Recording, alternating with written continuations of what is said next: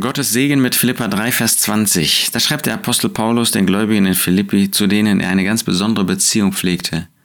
Unser Bürgertum ist in den Himmeln, von woher wir auch den Herrn Jesus Christus als Heiland erwarten. Wir gehören nicht zu dieser Erde. Wir suchen nicht unseren Vorteil auf dieser Erde. Christen haben auf dieser Erde nur vorübergehend ihr Domizil, ihre Wohnung. Wir sind nicht irdisch, schon gar nicht weltlich. Nein, viele wandeln, muss Paulus sagen, äh, als Feinde des Kreuzes Christi, die äh, ihren Bauch suchen, die die irdischen Befriedigungen suchen, die in dieser Welt ihre Erfüllung suchen.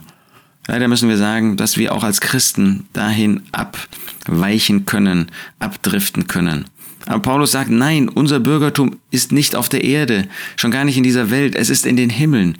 Wir gehören zu dem Himmel unser Bürgerrecht, unser Gemeinwesen, das, was wir suchen, da, wo wir hingehören, da, wo wir ewig sein werden, das ist der Himmel.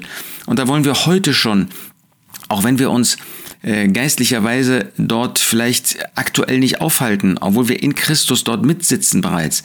Aber wenn wir ein Leben auf dieser Erde, in dieser Wüste, wie das in dem Wort Gottes verglichen wird, führen, ähm, noch hier mit beiden Füßen auf dem Boden stehen, dann ist unser Gedanke, dann ist unser Herz, da ist unser Sinnen aber der Himmel, unser Bürgertum ist in den Himmeln.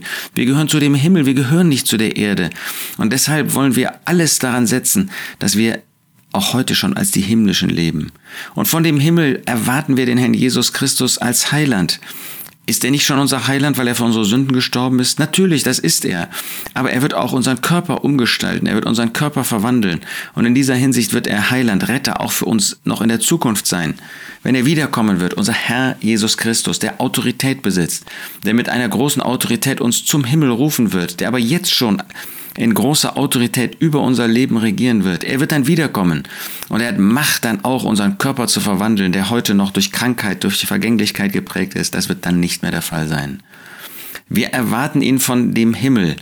Und deshalb wollen wir jetzt schon mit dem Blick auf den Himmel gerichtet unser Leben führen. Nicht unsere Interessen auf der Erde suchen, obwohl wir fleißig sein sollen, obwohl wir in dem Beruf, im Haushalt, in der Schule, äh, in der Universität, da sollen wir fleißig sein, sollen wir auch ähm, wirklich unser, unseren Job tun. Aber unser Herz, das gehört zum Himmel. Unser Gedenken gehört zum Himmel. Unsere Gesinnung gehört zum Himmel. Lasst uns das mehr verwirklichen. Unser Bürgertum ist in den Himmeln, von woher wir auch den Herrn Jesus Christus als Heiland erwarten.